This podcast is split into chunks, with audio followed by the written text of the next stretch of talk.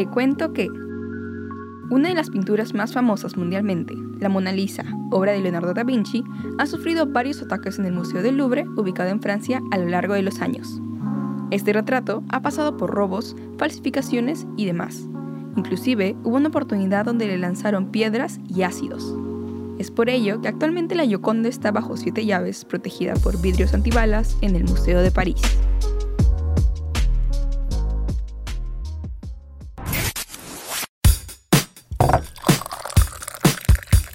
Entender el arte es entender la mente humana. Entender el arte es dejar fluir tu imaginación sin límites. Entender el arte es expresar lo que llevamos dentro. Si aún no lo comprendes, aquí en T3 te ayudamos a descifrar qué es el arte.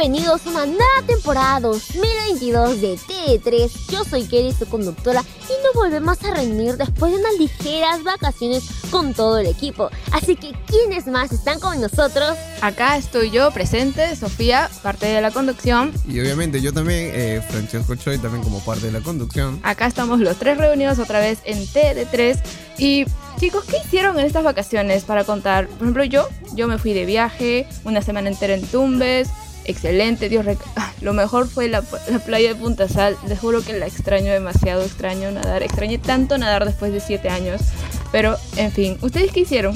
Es bastante tiempo, como dice Sofi, nadar después de tantos años, yo lo que hice estas vacaciones, eh, literalmente verme de nuevo todas las películas de Marvel que estaban disponibles en Netflix. ¿Tú, Kerry? No tengo mucho que decir porque me la pasé viendo toda la lista de Netflix acumulada que tenía y en una de ellas encontré un documental que salió en 2020 que es de este grupito de Corea Blackpink. Que no tenía muchas expectativas pero me entretuvo bastante. ¿Verdad? ¿Verdad? Y justamente ese es el tema de lo que vamos a hablar hoy. Exactamente, porque hoy tenemos el tema del episodio que viene a ser el arte del K-pop comentarles que tenemos nuevos días de estreno que son los martes de 4 a 4 y media de la tarde, los miércoles y viernes de 8 a 8 y media de la noche y los domingos de 5 a 5 y media de la tarde. Y bueno, ahora sí, antes de empezar con todos los datos que les tenemos hoy sobre el K-Pop, primero vamos a escuchar un dato, un dato importante del episodio. Los cinco países con mayor número de reproducciones de K-pop en los últimos 90 días son Estados Unidos, Filipinas, Japón, Brasil y México. En este episodio hablaremos sobre el boom del K-pop, la música coreana que rompe las barreras del idioma a lo largo del mundo. Pero antes que nada, ¿qué es el K-pop? A ver, Choi, googlealo. Ahí voy.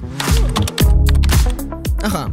El K-pop es un género musical que incluye diversos estilos musicales como el pop, el rap, EDM, rock o RB y que se refiere específicamente a la música popular de Corea del Sur. Los cantantes e integrantes de grupos son normalmente conocidos como idols y en su mayoría de veces son entrenados desde temprana edad en distintas empresas coreanas de entretenimiento para poder dominar el baile, canto, idiomas, entre otros factores influyentes en el buen desarrollo de su carrera como artistas.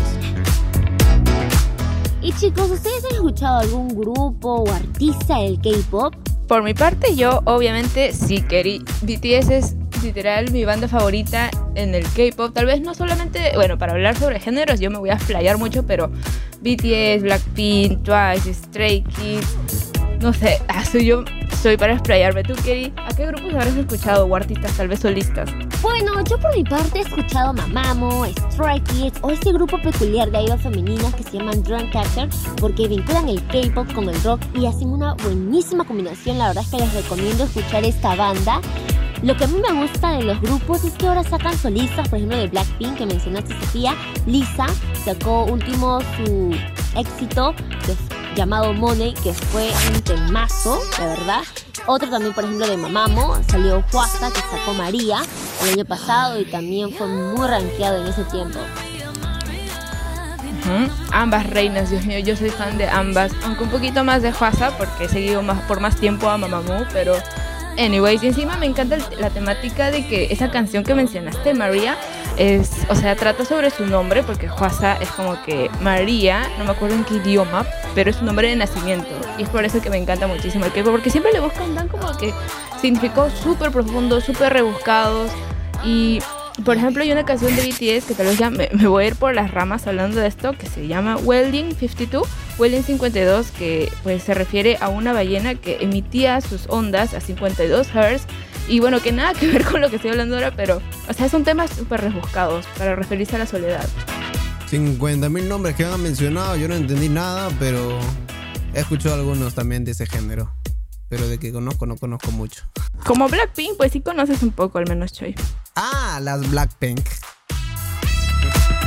Sin embargo, hay algo curioso porque a pesar de que actualmente hay mucha popularidad en el K-pop, hace una década no era así. O sea, había grupos que se hacían reconocimiento poco a poco, pero no era tanto porque la mayoría era el pop estadounidense, el pop británico, y ahí es donde surge la duda, cómo empezó poco a poco a esparcirse la popularidad del K-pop y cuáles son esos factores que llega a atraer al público. Ah, claro, sí, pues el K-pop está dividido en generaciones en realidad. Eh, tipo diferentes grupos que lideran cada una de estas y también que crearon o marcaron las tendencias con el paso del año. Eh, de los grupos antiguos, por ejemplo, y que tal vez muchos fans de- del K-pop, yo lo digo K-pop, lo siento, lo recuerdan con nostalgia. Por ejemplo, están SHINee, Super Junior, Big Bang, Girls' Generation, el primer grupo femenino que fue como que el boom, que es DSM, entre otros. Y también este, bueno, cada uno de ellos presenta unos temas que se hicieron populares en Corea, en Estados Unidos y poco a poco así en otras partes del mundo. Y esos son, por ejemplo, Fantastic Baby, The Big Bang, Ring Ding Dong, The Shiny, G, The Girls' Generation, entre otras. Exacto, Sophie. Y como también uno de los primeros acercamientos con el K-pop de muchas personas fue Psy, que de autor el Gangnam Style, más conocido también como el baile del caballo, el cual creó una tendencia y logró que muchas personas bailen su pegajosa canción a pesar de ser un idioma coreano que lo- logró crear un hit viral en una época donde TikTok aún no existía y era más difícil popularizar una canción a través de redes. Ujú, Sí, sí, me acuerdo de eso, la verdad. Fue en el 2012 cuando esa canción fue. ah, no la podía dejar de escuchar en cualquier lado, de verdad, literal, en cualquier lado estaba ahí. Ha pasado tanto tiempo. Ujú. Aparte de que sus hits son muy populares, observamos que ahora los fans se sienten atraídos por sus nuevos conceptos innovadores. Lo pueden visualizar en las coreografías, vestuarios. Si es que han tenido la oportunidad de ver algún videoclip del K-pop, Ujú. Van a notar que hay una gran cantidad de producción detrás de cada uno de ellos. Mucho arte visual, la verdad. La producción es tremenda. Además de que hay una gran cantidad de interacción con los fans. Y es que a comparación con artistas estadounidenses, latinos o de otras partes del mundo, el negocio del K-Pop está más enfocado en que los fans tengan un constante... eh, conexión con sus idols favoritos, que puedan brindarle un contenido muy acogedor. Ajá, Keri, y es por eso que además de su constante renovación en conceptos, a diferencia de otros artistas, los cantantes del K-pop exploran nuevas temáticas en cada álbum que ellos realizan y muchas veces sacan de dos a tres álbumes por año, lo que es muchísimo. Pero eso ha cambiado a lo largo de los años también. Y a base de ello los fans ahora han cambiado porque ahora tienen una mayor interacción en sus grupos como fans. Muchos de ellos crean grupos tributos o de covers de artistas favoritos, recrean las coreografías, hacen cosplay, o sea, no es de por conocimiento, tremenda pasión que tienen por sus grupos favoritos. Hay mucha dedicación, la verdad. Así es, Kerry. Así como dices que también son apasionados por este género, también en este género hay artistas, pero muy conocidos actualmente del K-pop. Como tenemos en el siguiente caso, que es BTS, el grupo coreano que debutó en 2013, debe ser uno de los grupos que más ayudó a que el K-pop se expanda a lo largo del mundo.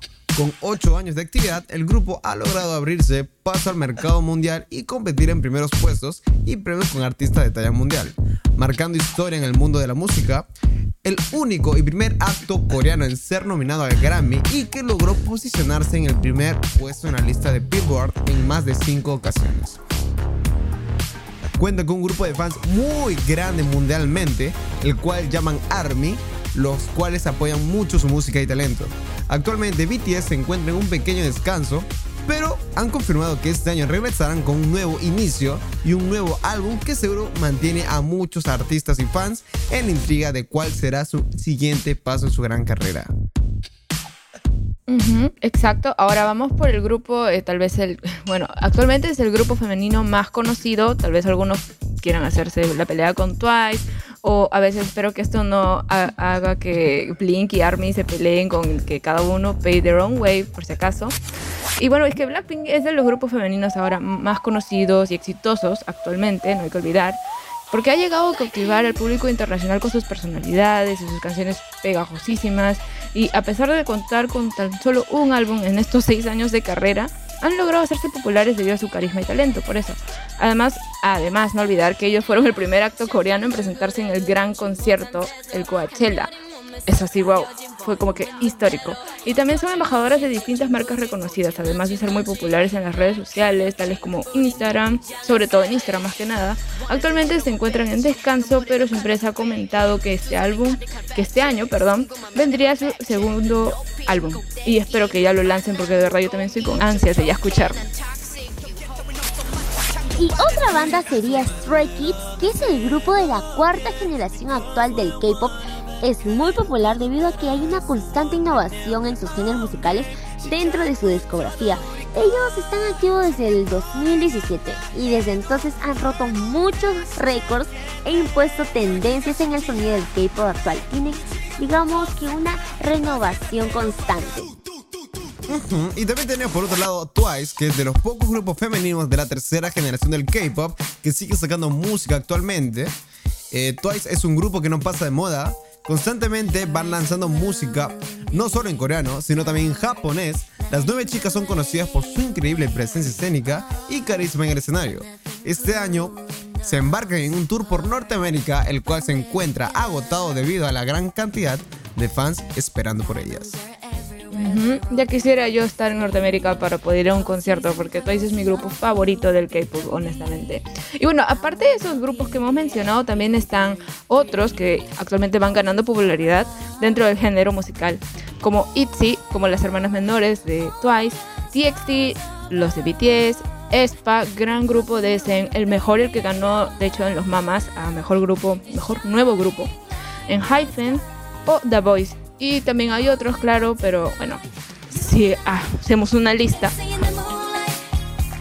Sin embargo, no todo puede ser luces brillantes para estos artistas porque a pesar del tiempo, aún existen los prejuicios acerca del K-pop y cómo la barrera del idioma no se ha roto del todo debido al racismo. es cierto que minutos atrás hemos mencionado que esos artistas ayudaron a que sea más conocido, llevándolo a niveles internacionales, que jamás pudieron llegar pero eso también conlleva una gran ola de racismo y xenofobia hacia sus artistas.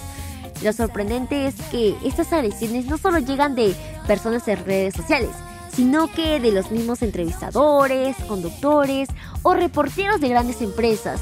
Y esto es muy perjudicial porque llega a manchar las imágenes de ellos que tanto cuidan. De hecho es decepcionante. Ah, no me gusta hablar de eso a veces, pero Además, este, otra de las razones por las que la gente se niega a darle una oportunidad a este género de música es debido al idioma. Pero en realidad, ¿cuál es la diferencia con el inglés? O sea, ambos son los idiomas se caracterizan porque son diferentes. Muchas personas no saben inglés y buscan traducciones para poder entenderlo de qué está hablando su artista favorito. Lo mismo ocurre con el coreano. Al final y al cabo es un idioma más, al igual que el inglés, español, portugués, francés, etc. Y que no debería impedirte descubrir nueva música. Así es, así como también a muchas personas no les gusta el K-pop y esto en realidad no tiene nada de malo. Eh, debemos tener cuidado con no llegar a microagresiones contra estos artistas. Correcto, Choi, porque nosotros no podemos juzgar ningún gusto musical de nadie, ni siquiera las carreras de los idols, porque dentro de cada videoclip, producción musical, hay un gran trabajo detrás de escena y sobre todo mucho arte en cada álbum. O sea, se nota que ellos realmente quieren generar un cambio en la perspectiva musical del K-pop. Ajá, exactamente, Kerry. Y así como el hecho de es importante no juzgar los gustos musicales, a esta persona no le puede gustar el género que tú escuchas. O sea, eh, plan, ahí te gusta el K-pop eh, el otro chico le gusta el metal y al del metal no le gusta el K-pop, a ti como K-pop no te gusta el metal. Es así de simple. Siempre hay que tener en mente la frase de que nadie te diga de lo que a ti te gusta está mal. Obviamente cada uno con sus gustos y eso no tiene nada de malo, de eso se trata la vida, lo subjetivo. Y entonces, es más, eh, quisiera añadir que hay otra razón por la que la verdad a la gente no le gusta, aparte del racismo, es la xenofobia y tal vez también eh, rechazo a que ellos usen el maquillaje. O sea, Tipo, siento que a algunos les molesta que a veces los hombres allá usen maquillaje, pero en realidad acá en Perú también lo usamos, o sea, literal en todo el mundo. Se olvidan que los reporteros cuando salen al aire tienen que echarse base, o no sé, que el maquillaje es algo súper esencial. No sé, siento que la verdad la gente simplemente tiene que abrir los ojos, honestamente.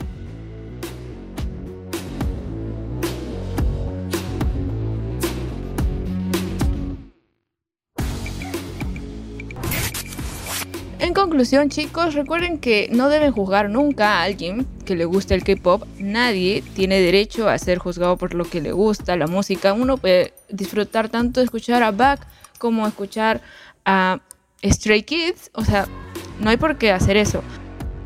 Además, nunca hay que olvidar que de hecho el K-pop está llenísimo de arte, es decir, no solo está compuesto por la música, sino también, por ejemplo, psicología, porque uno siempre debe reconocer que SM y los otros estudios hacen para, para poder hacer un álbum, van a temas muy, rebuscados. Por ejemplo, Espa está manejando uno nuevo que trata sobre lo virtual con los avatares, o BTS, que con toda su discografía ha tratado la psicología analítica de nuestro gran Carl Jung. Ah, y el libro de Demian, literatura, música, es arte, o sea, no hay por qué juzgarlo en realidad.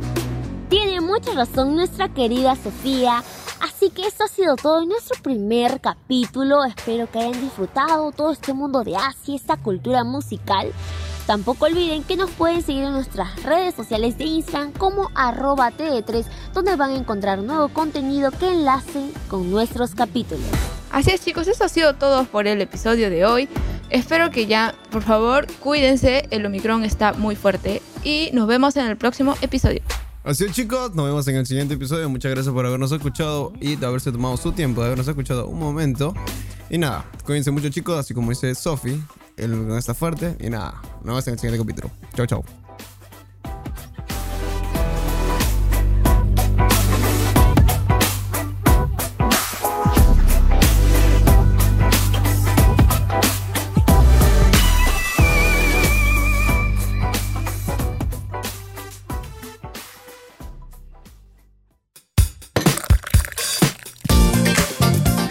Ahora que conoces más sobre el arte, No te pierdas el próximo episodio donde seguiremos descubriendo mucho más. Solo aquí En T3.